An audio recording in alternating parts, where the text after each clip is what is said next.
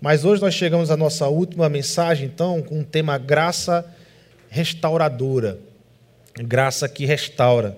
Nós temos nesses dias falado desta graça que, que se movimenta né, em direção ao outro, uma graça que se apresenta para o outro, uma graça que muda as estruturas sociais, não a partir da, da, da, da das instituições mas é uma graça que muda as estruturas sociais a partir do coração do homem, né? a partir de uma transformação do coração, que vai de dentro para fora.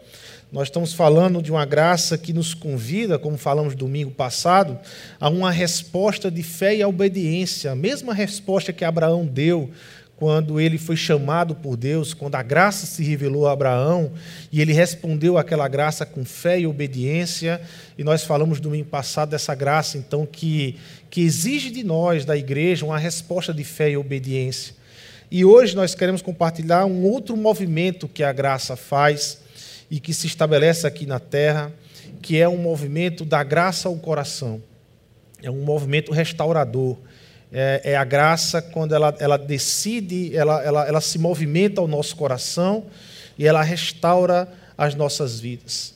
Ah, por vezes esse movimento ele é necessário para nos curar, para nos limpar e nos colocar de volta a esse movimento horizontal, que nós temos para o outro, né? essa missão que nós temos para o outro. Mas esse movimento horizontal que nós fazemos para o outro, por vezes é necessário um movimento da graça para o nosso coração um movimento de restauração, de mais uma vez, ah, não é que nós não recebemos o perdão de Deus, mas a gente às vezes precisa de novo perceber que nós somos um povo perdoado por Deus. E, e muitas vezes na caminhada nós perdemos isso. Muitas vezes nós perdemos isso, porque a graça ela precisa estar se movendo constantemente ao nosso coração. Quarta-feira passada, aqui no nosso Café com Bíblia. Aliás, quarta-feira que vem é o nosso último Café com Bíblia. Se você perdeu o Café com Bíblia nessa série Cosmovisão, vale a pena se você puder vir quarta-feira que vem, porque nós vamos estar fazendo um grande resumão. Então, em uma hora e meia, você vai estar, a gente vai estar falando de criação, queda, redenção, glorificação, que são os quatro pontos de uma cosmovisão bíblica, de uma cosmovisão cristã. E é a partir desses quatro pontos que nós lemos o mundo, se relacionamos com o mundo e somos agentes de Deus no mundo. Né? A partir dessas quatro verdades de Deus. Mas quarta-feira passada eu falei de que a gente, a igreja, nós como igreja, nós estamos num ponto chamado, não sei quantos aqui vão lembrar da matemática, né? Do tempo de matemática, mas nós estamos aqui vivendo um ponto chamado de intersecção. Ponto de intersecção. Lembra daqueles estudos conjuntos, quando os conjuntos, né, você tem um ponto de intersecção? A, a igreja está nesse ponto de intersecção.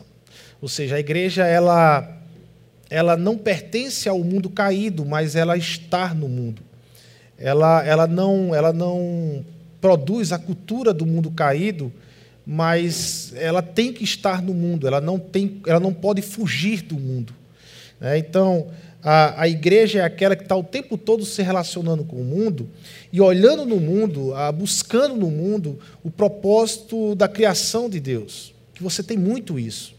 Mas, ao mesmo tempo, nós identificamos e discernimos a idolatria cultural, ou seja, aquilo que vem da queda, aquilo que o homem produz que é, é, é que é produção da queda, do pecado, da pressão do pecado. E entre observar, entre discernir o que são os sinais da criação de Deus nesse mundo caído e o que são os sinais da queda nesse mundo de idolatria cultural, tanto religiosa como humanista que nós temos no mundo hoje, nós temos a missão. Ou seja, além de discernirmos, além de identificarmos o que são sinais do reino de Deus, mesmo no mundo caído, que são sinais da criação de Deus, mesmo no mundo caído. E o que são sinais da queda, depois do, do Gênesis 3, nós ainda temos o nosso, a nossa missão. Nós carregamos em nós esse potencial curador. É, a, nós carregamos em nós essa missão de curar, de restaurar o mundo, porque nós carregamos o Evangelho. O Evangelho de Deus foi dado à igreja dele.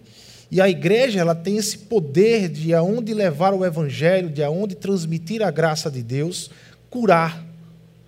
Curar. Então nós vivemos nessa pressão de um mundo caído, onde nós não podemos fugir do mundo, nem nós podemos nos amoldar ao mundo, mas temos que responder ao mundo com o evangelho de Deus. E não é fácil viver assim. A gente sabe que não é fácil viver nessa pressão.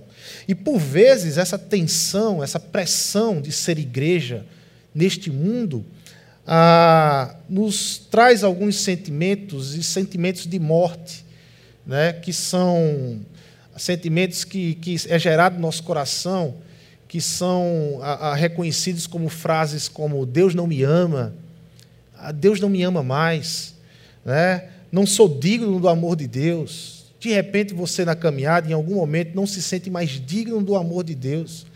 Você não se sente mais digno do olhar gracioso de Deus. Não se sente mais digno de caminhar com Deus. Por, por N motivos, por, por N situações ah, não consigo ser igual a fulano. Às vezes a gente no mundo a gente entra nessa nessa tendência de se comparar às pessoas e começamos a nos comparar às pessoas e geralmente nós a, a, acabamos nos comparando com uma pessoa que aparentemente para nós vive melhor do que nós com Deus. E a gente olha e diz ah, mas eu não vou nunca conseguir ser igual a fulano. Eu nunca vou chegar à estatura de fulano. Olha olha como ele vive com Deus né? Ah, ah, não tenham fé suficiência para viver esta realidade com Deus ou para enfrentar esta realidade com Deus. É, são, são frases que são ditas ou que são pensadas por nós nessa caminhada de tensão que nós vivemos aqui na Terra, de pressão de respondermos a todo um sistema caído com o Evangelho. E quando nós não conseguimos fazer isso, nós somos pegos por sentimentos de morte no nosso coração. Na prática, como é que nós respondemos às nossas dúvidas, às nossas crises de fé? Geralmente a igreja tem respondido de duas formas, perigosíssimas. Né? Todas as duas formas ela causa morte. É, é, ou nos conformamos com o mundo e diminuímos o evangelho em nossas vidas e na vida do outro. Então, muitas vezes, quando nós não atingimos a expectativa que achamos que deveríamos atingir, nós acabamos abandonando a igreja, abandonando o convívio da igreja, desistindo da fé, desistindo de caminhar com Deus e nos conformamos com a realidade do mundo. Essa é uma das respostas que o cristão em crise nessa vida do evangelho no mundo caído às vezes responde. Uma outra resposta é nos excluirmos do mundo, nos tornarmos uma casta religiosa nos separarmos do mundo, decidimos então viver uma vida extramundana, achamos que somos extraterrestres, que não vivemos, não nascemos para viver nesse mundo. Ah, vivemos então uma fé dualista e desistimos da vida aqui da terra. Então tem pessoas que simplesmente se fecham nessa casta religiosa, acha que Deus, a missão de Deus é vir num culto no domingo à noite e pronto, está feito a sua obrigação com Deus. Desiste do mundo, desiste de se envolver com o mundo, desiste de ser diferença do mundo, desiste de abençoar o mundo, desiste de lutar pela terra, de lutar pelos ideais, pela justiça de que vem de Deus aqui na terra. Desistimos do mundo e achamos que a nossa realidade é apenas espiritual, que o fim de todas as coisas é o céu e não a terra e vivemos esse, esse, esse evangelho que não é o evangelho de Cristo, mas um evangelho dualista, uma verdade que não é a verdade bíblica das Escrituras. É por essa causa que sempre nós vamos necessitar que a graça ela se movimente ao nosso coração. Ah, ela tem um poder curador, transformador em nossas vidas, de transformar os nossos relacionamentos. A graça de Deus ela, ela começa a ser a, a, divulgada lá em Gênesis 3,15, e, e, mas no período profético era muito forte a, a, a graça ser é, falada pelos profetas. Né? Você tinha geralmente a acusação, você tinha um chamado ao arrependimento, mas sempre os profetas terminavam os seus livros revelando a graça de Deus, revelando um tempo de mudança Deus vai mudar a sua situação. Deus vai mudar a situação de Israel. Israel, por, por vezes, Israel se colocou nessa situação, né? A, a Israel respondeu negativamente o chamado de Deus. Por vezes Israel não alcançou os seus propósitos com Deus. Israel falhou com Deus, com o chamado, com a missão com Deus. Como muitas vezes nós falhamos na caminhada. Como muitas vezes nós falhamos na caminhada. Israel precisava ouvir de Deus uma palavra de graça que restaura Israel. Porque Israel mesmo, povo de Israel, eles não acreditavam numa restauração depois de que você desobedecesse a Deus. Eles não acreditavam que Deus seria capaz de restaurar um povo depois de uma vida de desobediência. Eles não acreditavam nisso. Foi para isso também que os profetas foram levantados em Israel para dizer a Israel que vocês nem sempre ficarão nessa situação.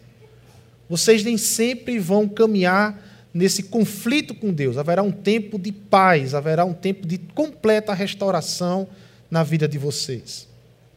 Precisamos então descobrir essa resposta que vem de Deus, que Deus deu aos profetas de Israel e que Deus nos deu através de Jesus Cristo. Que Deus está nos restaurando sempre. E que a graça de Deus, ele não é um instrumento de Deus que precisa, que pode ser usado apenas no dia da nossa conversão, mas que a graça de Deus é um instrumento de Deus que nos restaura sempre e que caminha conosco sempre.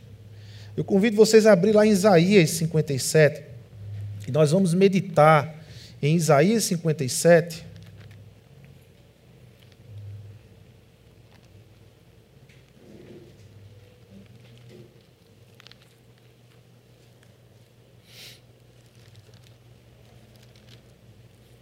Versículo 18.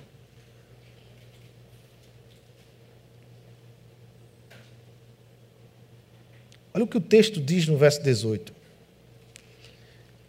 Eu vi os seus caminhos, mas vou curá-lo. Eu o guiarei e tornarei a dar-lhe consolo. Você pode ler comigo aí? Na sua Bíblia, na sua versão. Vamos ler? Eu vi os seus caminhos, mas vou curá-lo. Eu os guiarei e tornarei a dar-lhe consolo. Isaías, ele, ele fala, ele está falando de uma nação em decadência com Deus. Jerusalém, Judá, apesar de que no início de Isaías, Isaías profetiza também com relação ao Império Assírio, mas já no final de Isaías ele está falando do, do, do, Império Babilônico. Então, Isaías é um profeta bem extenso, né? Ele, ele, ele, ele vai profetizar há em torno de 52 anos. Então, ele é um dos profetas mais extensos. Ele pega tanto a, a, a época em que o Império, o Império Assírio ele está passando por uma guerra civil dentro do Império, e aí, então, por causa dessa guerra civil, o Império Assírio ele ele abandona a sua estratégia de expansão geográfica naquela ocasião, e, e, e os, os, os, israelitas de Judá, né, os, judeus achavam que porque o Império Assírio recuou, então, olha só, Deus não vai trazer mais nada contra a gente, Deus é, é, nos abençoou, Deus está feliz conosco, Deus está feliz com o nosso estilo de vida. Veja só, o Império Assírio ele apenas derrotou a Samaria e Israel, que era o chamado Reino do Norte. Nessa época o reino estava dividido, era Reino do Norte e Reino do Sul. E o Império Assírio, então, ele, ele se retrai. Mas, na verdade, era uma guerra civil que estava acontecendo, é, é, de várias lutas de clãs dentro do Império Assírio. E ele se retrai para se organizar de, internamente mas logo depois, lá na frente, o Império Assírio volta a ter poder, volta a ter força, leva Israel, leva Samaria, destrói tudo isso, leva cativo. E mais na frente, aí Isaías vai falar que diz assim: olha, Judá, Deus também vai ah, julgar vocês e está trazendo o Império Babilônico. O seu julgamento vai vir do norte, não será mais o Império Assírio, mas o seu tempo chegará e realmente 100 anos depois, mais ou menos, chegou o tempo de, de, de de Judá ser julgado por Deus através do Império Babilônico. Então, Isaías ele está profetizando essas situações, tanto para Israel como para Judá, sobre o julgamento de Deus que está vindo sobre eles. Isaías fala para uma nação em decadência. A, a Jerusalém, Israel está envolvido em dois grandes pecados: idolatria e injustiça social. Na verdade, toda idolatria leva à injustiça social. Aonde você tem injustiça social, você tem idolatria. Aonde você tem idolatria, você vai ter injustiça social.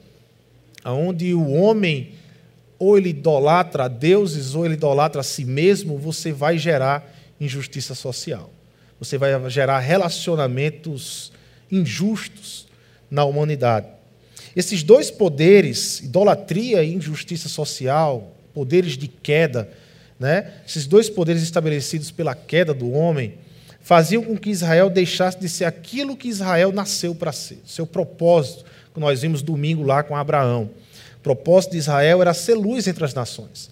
O propósito de Israel era ser bênção entre as nações.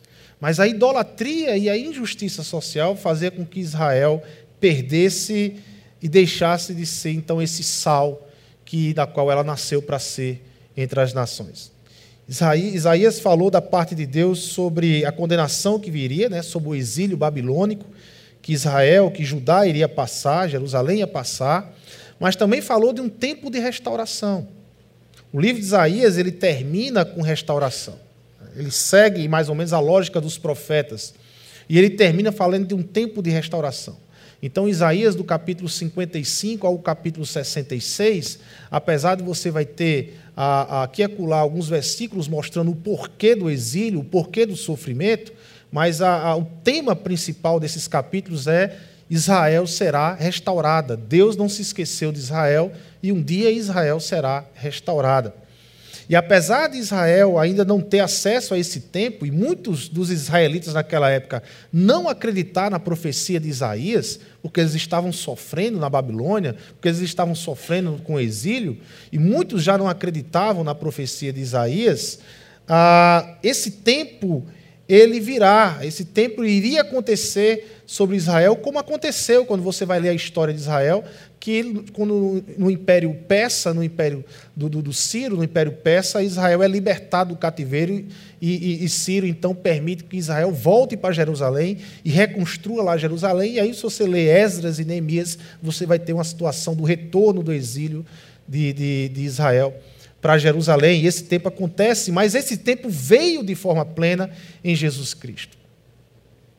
Em Jesus Cristo, esse tempo surge essa graça restauradora, ela chega de forma plena em Jesus Cristo. Nós somos testemunhas desse tempo, a igreja, nós somos testemunhas desse tempo, mas também podemos usufruir desse tempo. O tempo da graça, do tempo que chega com Jesus Cristo, da graça que restaura, que chega com nosso Senhor Jesus Cristo, nós somos testemunhas, nós somos alcançados por essa graça, mas podemos usufruir dessa graça, porque ela é restauradora. E muitos de nós na caminhada cristã deixamos de usufruir da graça, deixamos de nos restaurar pela graça e abandonamos a caminhada. Desistimos da caminhada, ou nos moldamos ao mundo, ou desistimos da caminhada e deixamos de ser sal e luz na terra.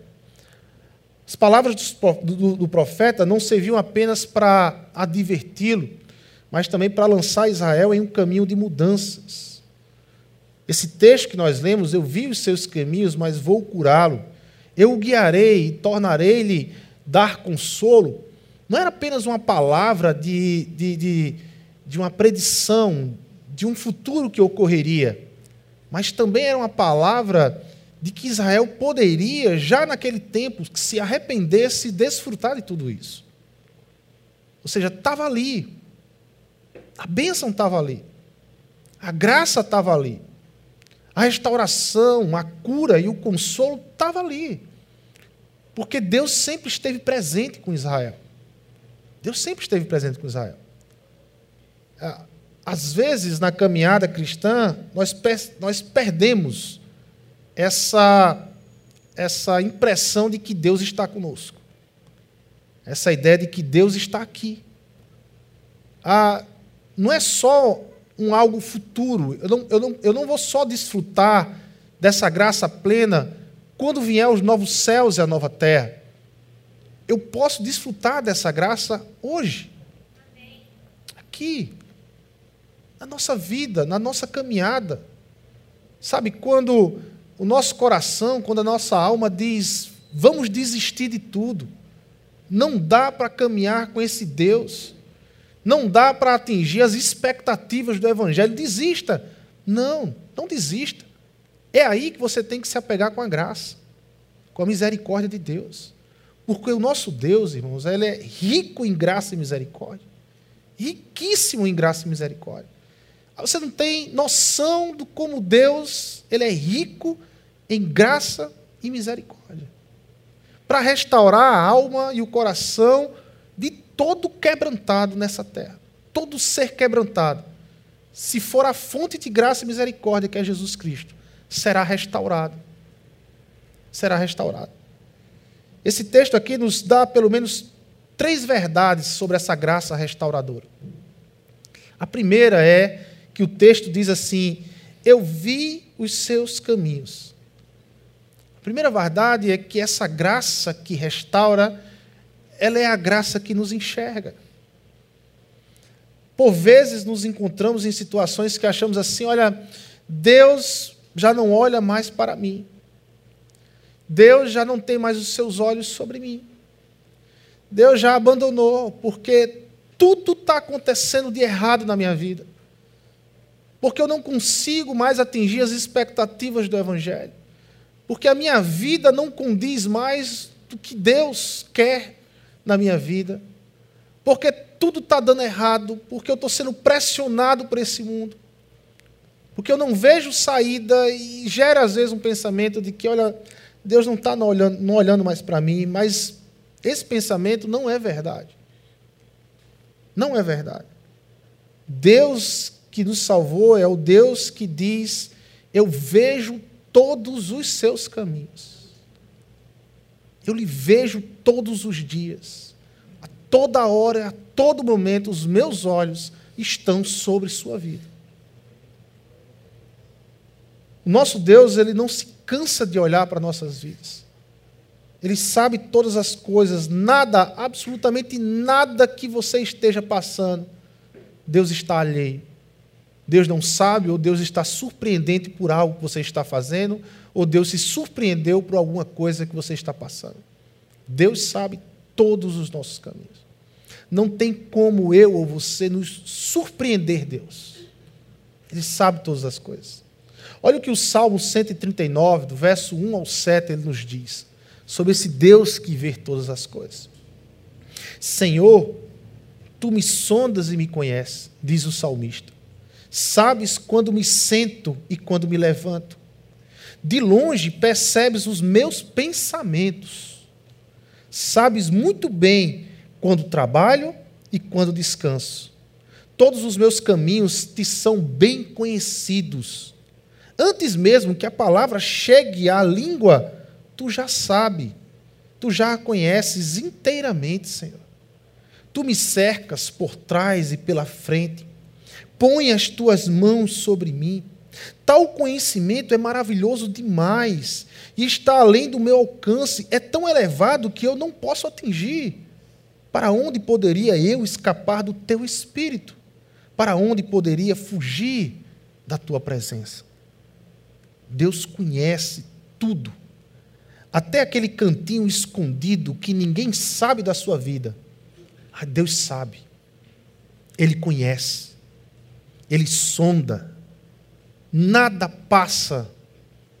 Nada passa do conhecimento de Deus. Mas não apenas Deus sabe. Esse texto, eu vi os teus caminhos, eu vi o teu caminho, no hebraico, esse texto ele não é apenas do saber e do conhecer, é do sentir também. Eu conheço os teus caminhos, é eu também sinto os teus caminhos. Texto do salmista que nós lemos é aquele Deus que está conosco. E o Deus que adoramos é um Deus pessoal. Ele sente as nossas dores, ele sente as nossas frustrações, sabe as nossas lutas para viver a graça em um mundo sem graça. Ele sabe disso. Deus sabe que, se não for por meio da graça, Israel e nós não suportaríamos viver com Ele. Veja o verso 16, agora do versículo 57 de Isaías, que nós estamos aqui. Veja o verso 16. Olha o que o verso 16 de Isaías diz. Não farei litígio para sempre. Nem, isso é Deus falando para Israel. Não farei litígio para sempre, nem permanecerei irado. Por quê? Senão o espírito do homem esmoreceria diante de mim bem como o sopro do homem que eu criei.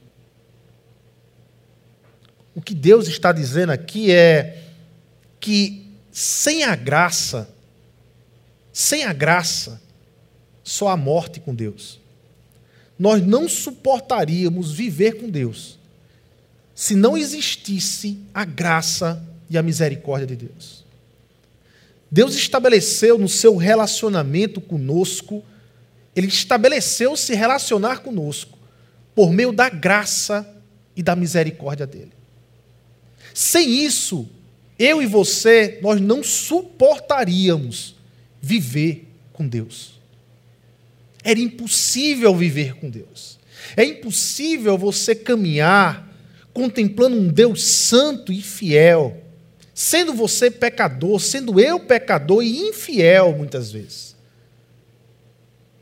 por vezes, por vezes, durante o dia, nós temos que recorrer à graça e à misericórdia de Deus para viver com Deus. Senão se torna insuportável sem ela. Existem dias, meus irmãos, que tudo que o mundo consegue extrair de nós é a podridão, o egoísmo, a ganância, a intolerância, que pressiona nossas vidas. Existem dias que nós somos podres mesmo. Existem dias que nós não nos suportamos. Existem dias que nós somos maus. Existem dias que nós somos extremamente egoístas em nossas decisões. Extremamente egoístas em nossas decisões. Por isso que Jesus ele termina a oração do Pai Nosso dizendo: livra-nos do, do mal quando você orar, não se esqueça de pedir a Deus: Deus, me livra do dia mal, porque o dia mal é aquele dia que você quer viver fora da ação de Deus. É aquele dia que você quer ser o egoísta. É aquele dia que você quer botar sua arrogância para fora. É aquele dia que você quer atropelar as pessoas. É aquele dia que você só pensa em você. Livra-me, Senhor, desse dia do dia que eu não olho mais para o nosso, para o pão nosso, para o Pai nosso, para o teu reino, para o teu nome que é santo, me livra desse dia. No dia que eu só consigo olhar para mim mesmo. No dia que eu só consigo, sabe, perceber eu mesmo nesse mundo. Me livra desse dia, porque é um dia mau. E não é à toa que Jesus coloca ah, esse, é, é, esse pedido na oração, porque ele sabe que nós temos dias assim dias maus. O que o texto está dizendo Isaías, e que Deus está dizendo Isaías, é o seguinte: eu conheço os teus caminhos, e não vai ser assim para sempre. Por quê? Porque a graça chegou na minha vida, porque a graça chegou na sua vida. Nós não precisamos reproduzir esse dia sempre. Porque todas as, as, vezes que reproduzimos esse dia, todas as vezes que vivemos esse dia, nós temos agora como escape a graça e a misericórdia de Deus. Para nos restaurar e nos reposicionar a um caminho bom com o Senhor. Deus não apenas sabe de nossas fraquezas, mas Ele sente as nossas fraquezas. Ele sabe o que é lutar no mundo, Ele sabe o que é ser tentado, Ele sabe o que é estar lutando contra o pecado. Deus que nós adoramos, o Deus que nós servimos é um Deus que não apenas sabe, mas sente. Olha o que o autor de Hebreus ele diz, aqui Hebreus capítulo 4, 15 e 16, pois não temos um sumo sacerdote que não possa compadecer-se das nossas fraquezas. Por quê? Mas sim alguém que, como nós, passou por todo tipo de tentação, porém sem pecado. Assim sendo, Aí, depois que você sabe que Jesus passou por todo tipo de tentação e que ele sabe das nossas fraquezas, ele conhece, ele viveu aqui na terra, e aí ele nos convida a um relacionamento confiante com Ele. Ele diz assim: olha, assim sendo, ou seja, já que você sabe que o Deus que você adora, Ele sabe e Ele conhece as suas fraquezas, e Ele passou por essas lutas, assim sendo, aproximemo-nos do trono da graça com toda a confiança, a fim de recebermos o quê? Misericórdia e encontrarmos graça que nos ajude no momento da necessidade. qual é o momento da minha necessidade? É o momento em que eu quero abandonar a fé, chutar o balde, ou é o momento em que eu estou me amoldando ao mundo, sendo engolido pelo mundo? E nesses momentos da necessidade, nós precisamos ir ao trono, porque de lá, diz as Escrituras, e eu creio nela, sai graça e misericórdia. Sai graça e misericórdia para todo pecador que reconhece ser pecador. Para todo pecador que reconhece ser limitado, mas quer viver com Deus, mas é limitado. O que a Bíblia diz é que para todo tipo de pecador assim, vai receber do trono de Deus graça e misericórdia. Busca o Senhor. Busca o Senhor. Não sei quantos aqui de repente chegaram essa manhã nessa pressão do mundo, querendo desistir, ou se amoldar ao mundo, ou querendo desistir da vida, da caminhada, da fé. Busque o trono do que sai graça e misericórdia. Uma outra verdade está logo em seguida, porque ele diz que conhece os nossos caminhos, e por conhecer os nossos caminhos, então, esse Deus de graça, essa graça, ela, ela, ela, ela toma duas atitudes. E a outra é: vou curá-lo. Eu vi os seus caminhos, e por ver os seus caminhos, qual é a atitude de Deus? Mas vou curá-lo. Vou curá-lo. A graça restauradora, ela é uma graça que nos cura. Se tiver uma palavra que poderia caracterizar a graça de Deus, essa palavra é surpreendente. A graça é uma surpresa. A graça ela surpreendeu todos. Surpreendente. A resposta de Deus à ingratidão de Israel, a resposta de Deus à idolatria de Israel, a resposta de Deus à decisão de Israel não querer viver com Deus. Israel não queria viver com Deus. Israel queria viver na idolatria. Israel queria viver longe do Senhor. A resposta de Deus a tudo isso no coração de Israel foi: Eu vou curar vocês. Humanamente falando, o que nós esperamos de um Deus santo, justo e todo-poderoso era que Deus acabasse com Israel. Humanamente falando, a história se des, vai, vai se desvendando e o que a gente espera na história, agora Deus vai se vingar. Agora Deus vai mostrar a Israel quem Ele é. Agora Deus vai quebrar Israel no meio. E a resposta de Deus é: vou curar vocês. Vou curar vocês. Não é a resposta que nós esperamos. Ah, por isso que a graça é surpreendente. A graça ela surpreendeu o ser humano, a criação de Deus. O Deus que está dizendo, em outras palavras, é que essa tendência de não querer vivenciá-lo, de querer andar diante dele, é uma doença que veio com pecado e isso vai ser curado.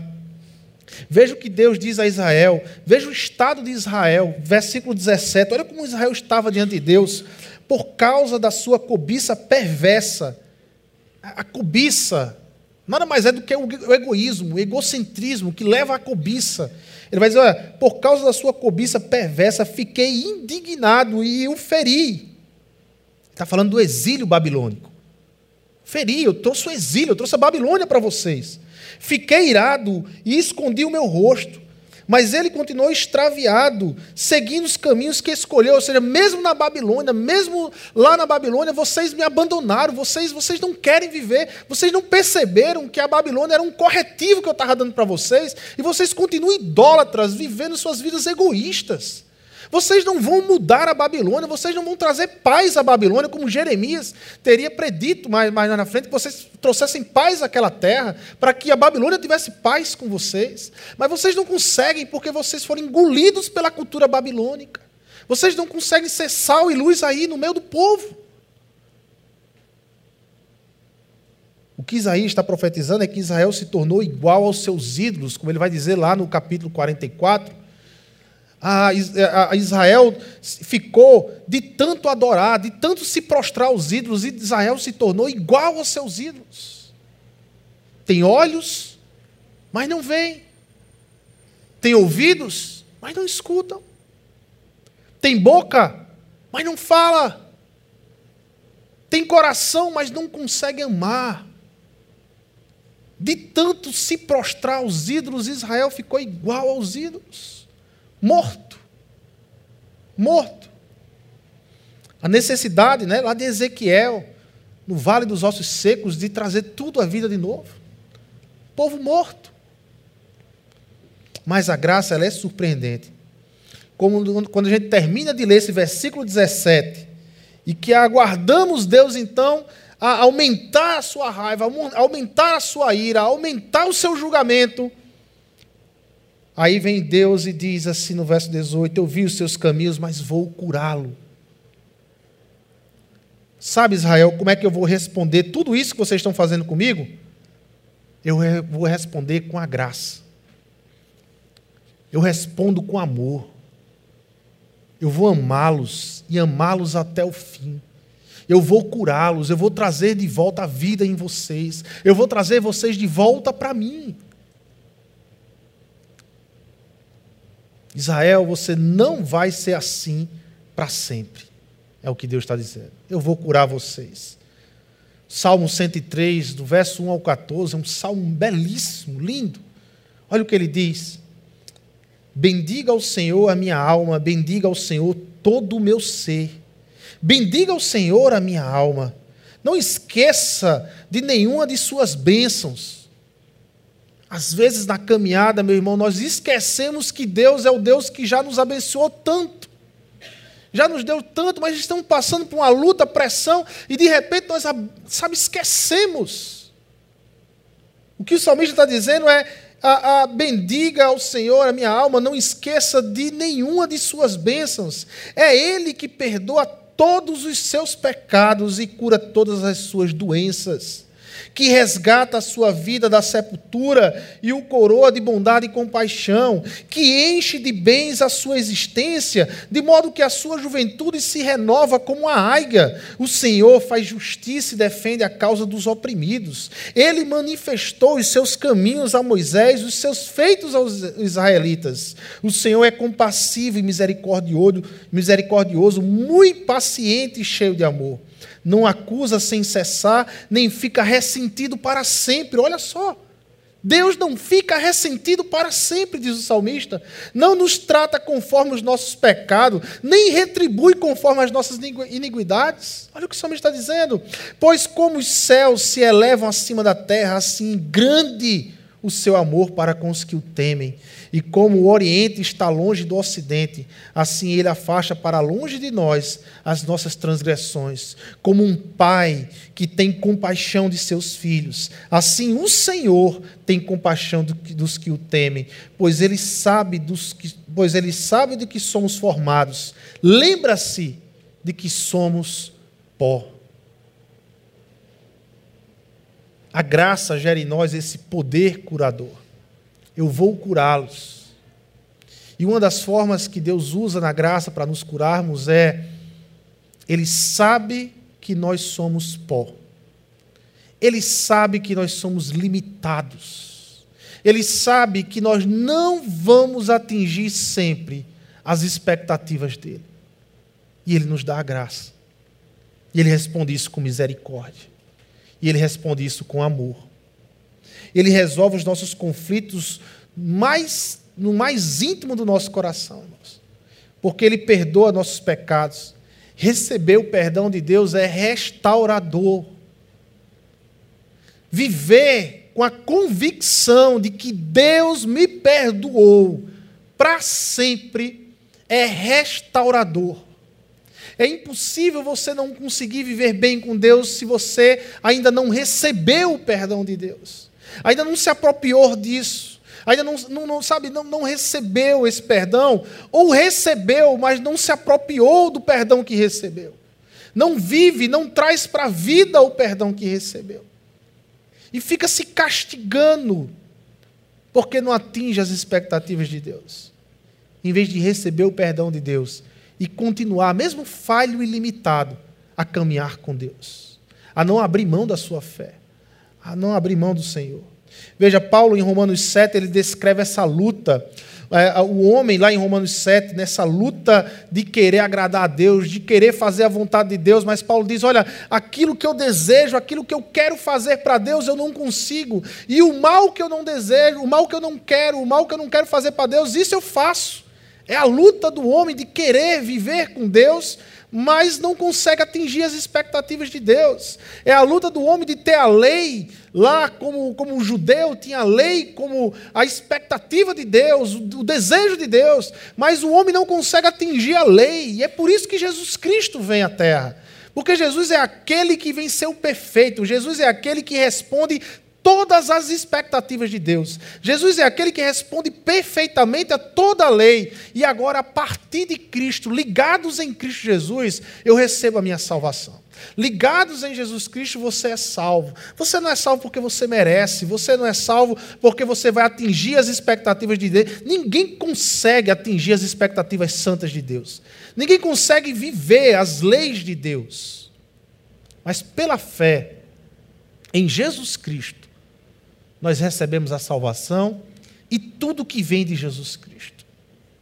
Pois cremos que Jesus veio à terra, morreu e ressuscitou para salvar um povo, para ele chamar um povo dele, o nome dele, a igreja do Senhor. Em Romanos 7, Paulo vai dizer no final: Olha, miserável homem que eu sou, quem me libertará do corpo sujeito a essa morte? Então, Paulo ele vai dizer: Olha, graças a Deus por Jesus Cristo, nosso Senhor, de modo que com a mente eu próprio sou escravo da lei, mas com a carne da, da, sou escravo do pecado. Ou seja, Paulo ele vai dizer assim: Olha, com a mente eu desejo a lei, mas a minha carne é escrava do pecado, mas graças a Deus porque Jesus me libertou desse conflito. E lá em Romanos, capítulo 7, ele vai então desembocar no capítulo 8, que é a vida do Espírito. É, é, é onde todo esse conflito, então, ele é, é, é, ele é apaziguado, resolvido.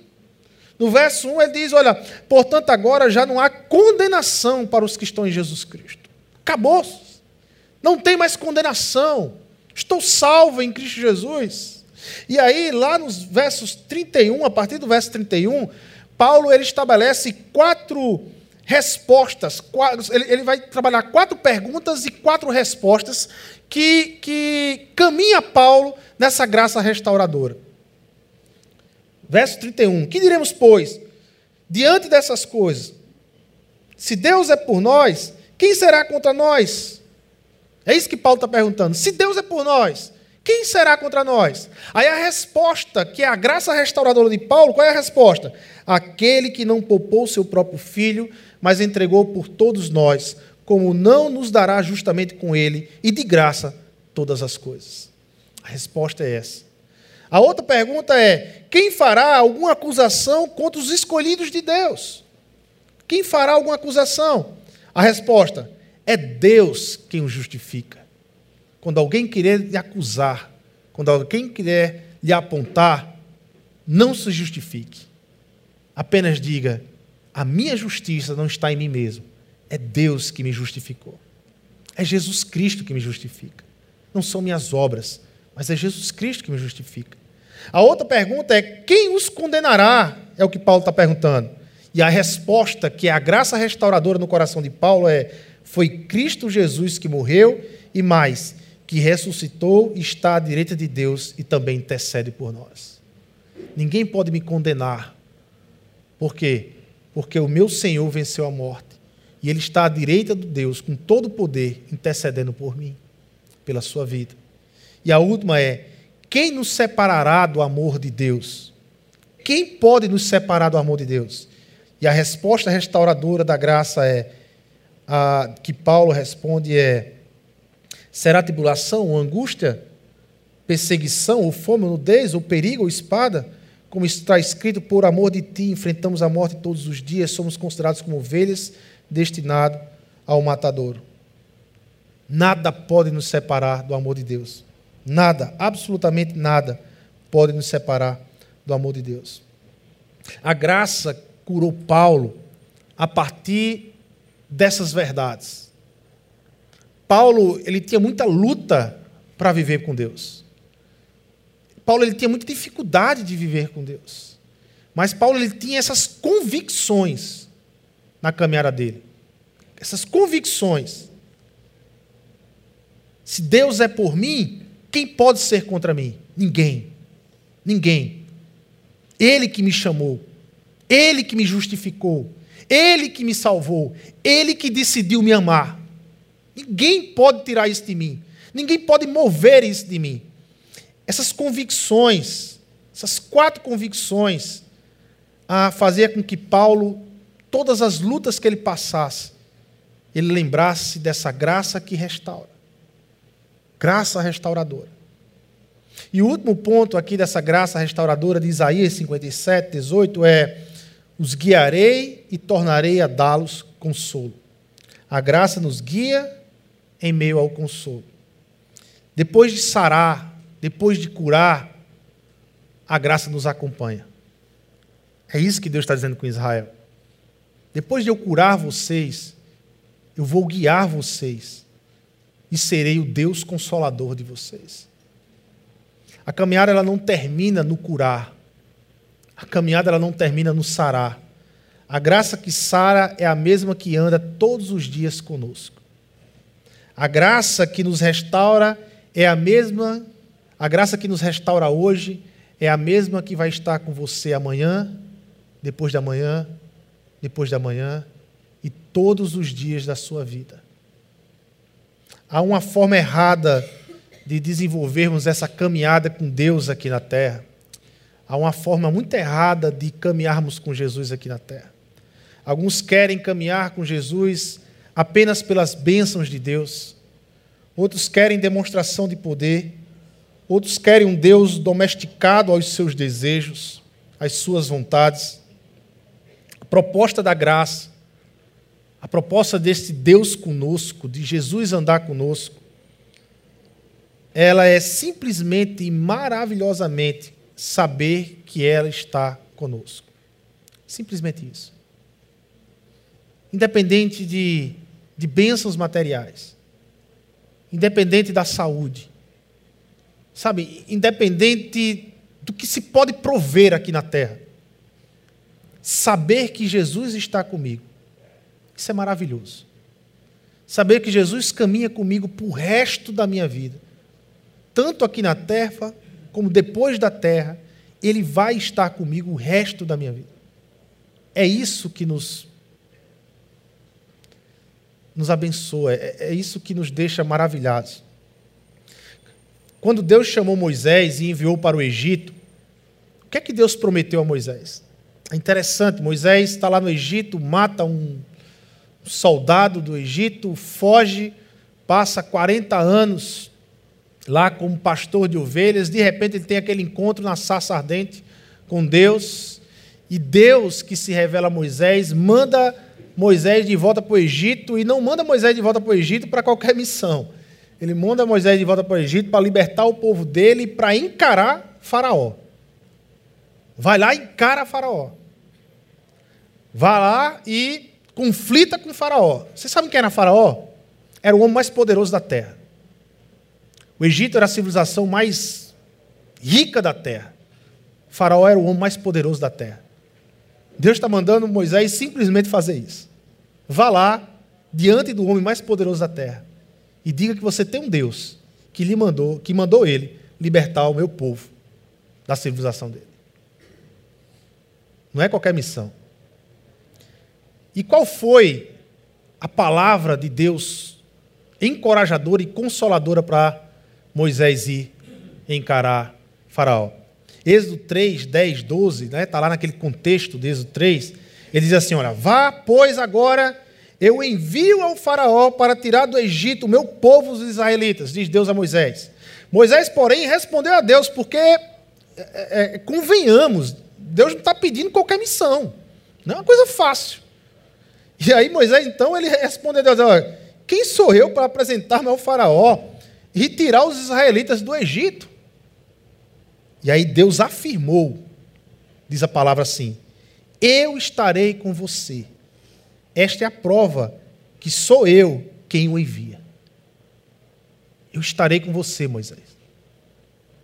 Você sabe qual foi a palavra encorajadora que Deus deu a Moisés? Não é poder, não é. Sabe, teve a abertura do Mar Vermelho depois, teve tudo isso, mas naquele momento ali, Moisés estava sendo enviado para confrontar Faraó. E naquele momento, o que Deus falou para Moisés foi: Moisés, eu vou estar com você. Eu vou estar com você. Tema não. Eu estou com você nisso aí. Isso não vai ser obra sua, vai ser minha. Eu estou com você nessa, nesse jogo aí. Pode ir. Eu estou com você. Essa frase, eu estarei com você, deveria ser uma frase, sabe, mais poderosa nas nossas vidas. Talvez era aquela frase mais curadora, restauradora que nós poderíamos caminhar na vida. Quando Jesus ele manda os seus discípulos Olha, vão e façam discípulos em todas as nações, batizem em nome do Pai, do Filho do Espírito Santo. Aí Jesus ele termina todo esse mandamento, essa grande comissão. Jesus ele termina como a grande comissão? Vocês lembram? Como é que Jesus termina a grande? Porque era necessário isso. Jesus termina dizendo o quê? Eu estarei com vocês por para sempre. Eu estarei com vocês sempre. Olha, vocês vão fazer e eu estarei com vocês sempre. Por que era necessário isso? Porque a coragem de viver a fé aqui na terra é saber que Jesus está aqui conosco. Nós não estamos só nessa missão. Nós não somos só aqui na terra. Jesus está aqui conosco. Jesus caminha conosco. Para Moisés enfrentar toda aquela hostilidade cultural, idólatra do Egito, da civilização do Egito, bastava o companheirismo gracioso de Deus. Achava o companheirismo de Deus.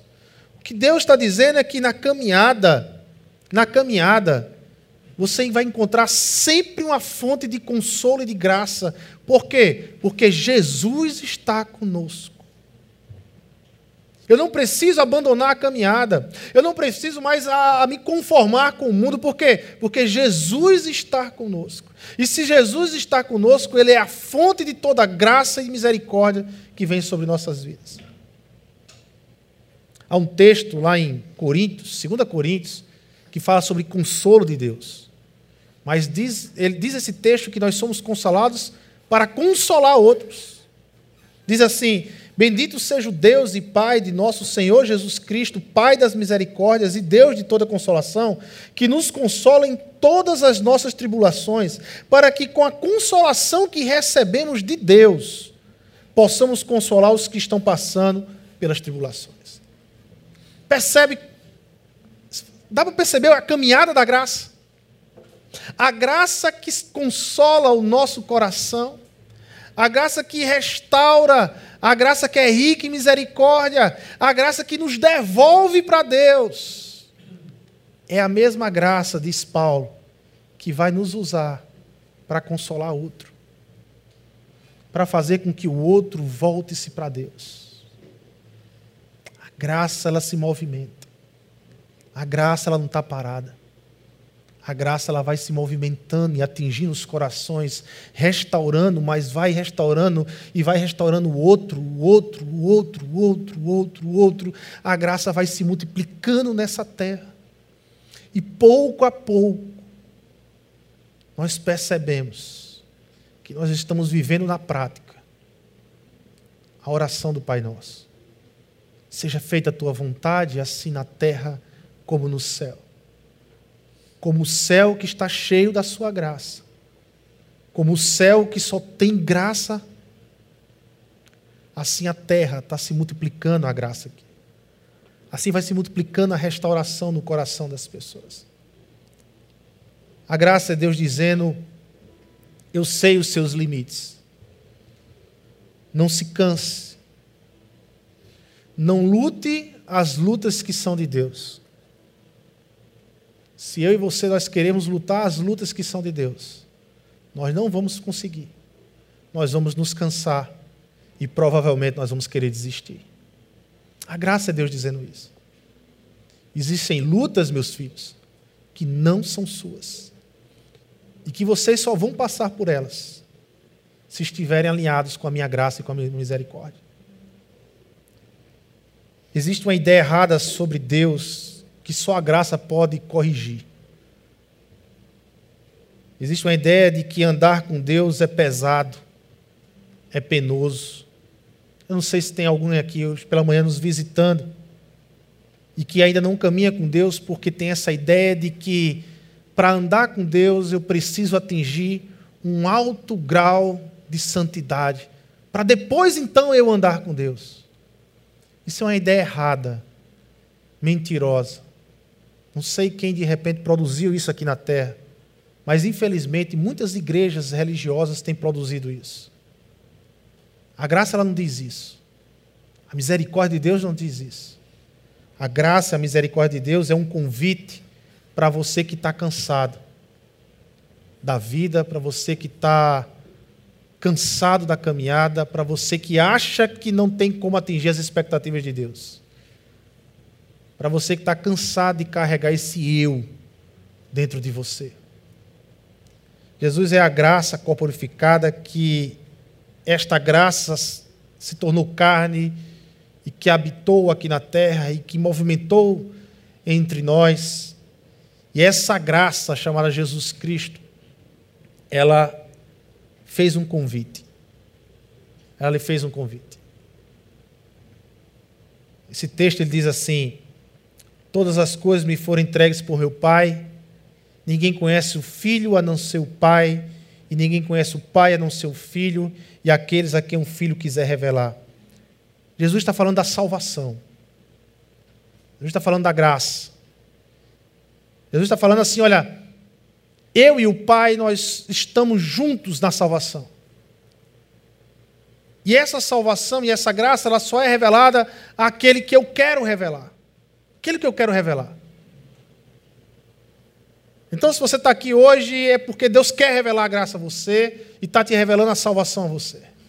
Que somente por meio de Jesus Cristo, pela graça que vem do Senhor. Mas como é que essa graça é revelada? Em que tipo de convite se enquadra essa graça?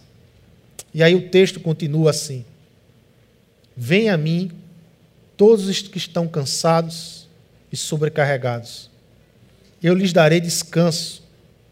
Tomem sobre vocês o meu jugo e aprendam de mim, pois sou manso e humilde de coração, e vocês encontrarão descanso para as suas almas, pois o meu jugo é suave e o meu fardo é leve.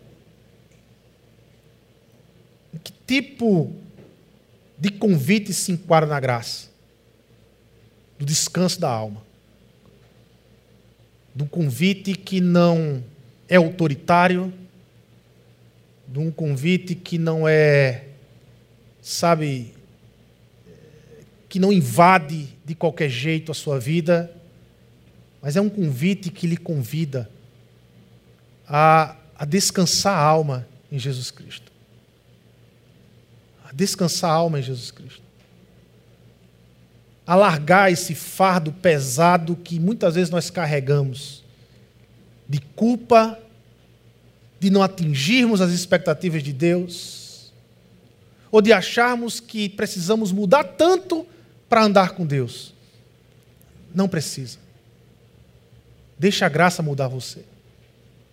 Venha viver, larga esse fardo Vem ser restaurado pela graça. E aqui é uma palavra tanto para a igreja. Nós que somos igreja, que precisamos ser restaurados pela graça, para vivermos o melhor de Deus lá fora. Mas também para você que não é igreja. Para você que não está em igreja nenhuma, para você que de repente está nos visitando, para você que está nos ouvindo, nos vendo aí na internet. Deixa a graça fazer parte da sua vida. Deixa esse jugo de Deus, esse jugo de Jesus Cristo que é suave, fazer parte da sua vida. A graça, então, ela é restauradora por isso. Ela nos restaura, ela faz esse movimento para o nosso coração, nos restaura e nos põe no caminho de novo. E nos põe no caminho de novo. Que possamos sair essa manhã desafiados a continuar a caminhada, irmãos. A continuar a caminhada. Às vezes nós nos encontramos cansados. Está chegando o final do ano, né? E às vezes nós nos encontramos cansados de viver para Deus. Cansados de tentar dar o nosso melhor com Deus. Então está na hora da graça lhe restaurar. Está na hora das misericórdias de Deus inundar seu coração de novo. Está na hora de você perceber o quanto Deus o ama, o quanto Deus o quer, o quanto Deus o chama para viver com Ele, bem pertinho dele. Não desista. Não desista. O mundo vai nos pressionar. O mundo vai nos pressionar. E enquanto nós vivemos aqui, você sabe, a verdade é essa: vai ser pressão. Não vai diminuir a pressão, não. Vai ser mais pressão. Mas nós temos a graça de Deus. Nós temos o nosso Senhor Jesus Cristo que está conosco todos os dias. E é esse escape, é essa graça que nos restaura e nos alinha de novo a vivermos o melhor para o mundo. Amém? Vamos orar e agradecer a Deus? Senhor Deus e Pai, nós queremos te agradecer, Senhor, por tua bondade, por tua misericórdia. Nós queremos te agradecer pela tua graça. A tua graça que chega em nossas vidas tua graça que chega ao nosso coração como instrumento de transformação, como, como instrumento de nos fazer olhar para o outro, de enxergar o outro, como instrumento de diminuirmos a nós mesmos, Senhor, como instrumento de nos movimentarmos horizontalmente aqui na terra, mas também como instrumento de consolo, de cura, de perdão, de restauração, Senhor.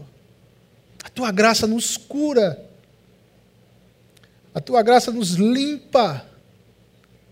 A tua graça, Senhor, nos faz viver, porque se não fosse a tua graça, se não fosse a tua misericórdia, Senhor, era insuportável andar com o Senhor, com a sua santidade.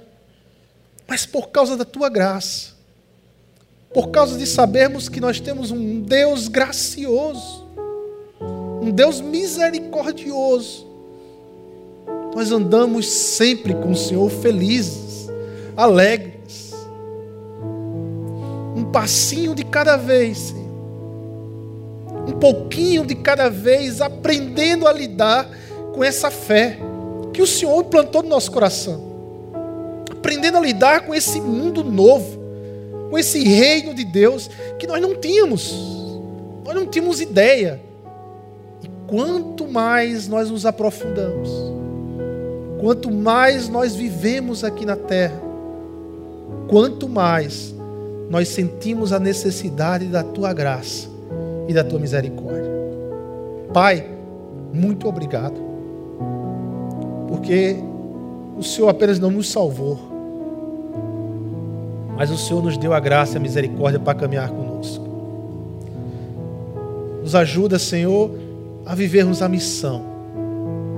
Nos ajuda, Senhor, a fazer com que essa graça restauradora também encontre corações quebrados pelo mundo, corações pesados pelo mundo, causado por toda essa idolatria cultural.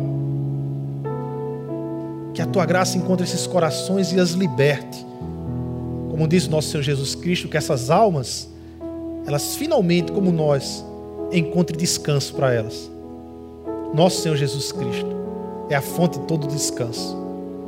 Se você quer descansar, se você está nos ouvindo hoje aqui, e se você tem buscado isso no íntimo do seu ser, você quer descansar, você quer caminhar mais leve, não é abandonar o mundo, mas caminhar mais leve. Saiba que Jesus Cristo é a fonte desse descanso na sua vida. Entrega teu coração a Jesus. Entrega o teu coração a Jesus. E encontre descanso para a sua alma. Que o amor de Deus e Pai, que a graça do nosso Senhor Jesus Cristo, e que a consolação e a comunhão que vem do Espírito Santo de Deus, nos guie e nos leve toda essa semana que vamos estar vivendo. É em teu nome, Jesus, nós oramos e te agradecemos. Amém, amém e amém. Vamos louvar o Senhor. Amém. Eu convido você a ficar de pé. Vamos adorar a Deus.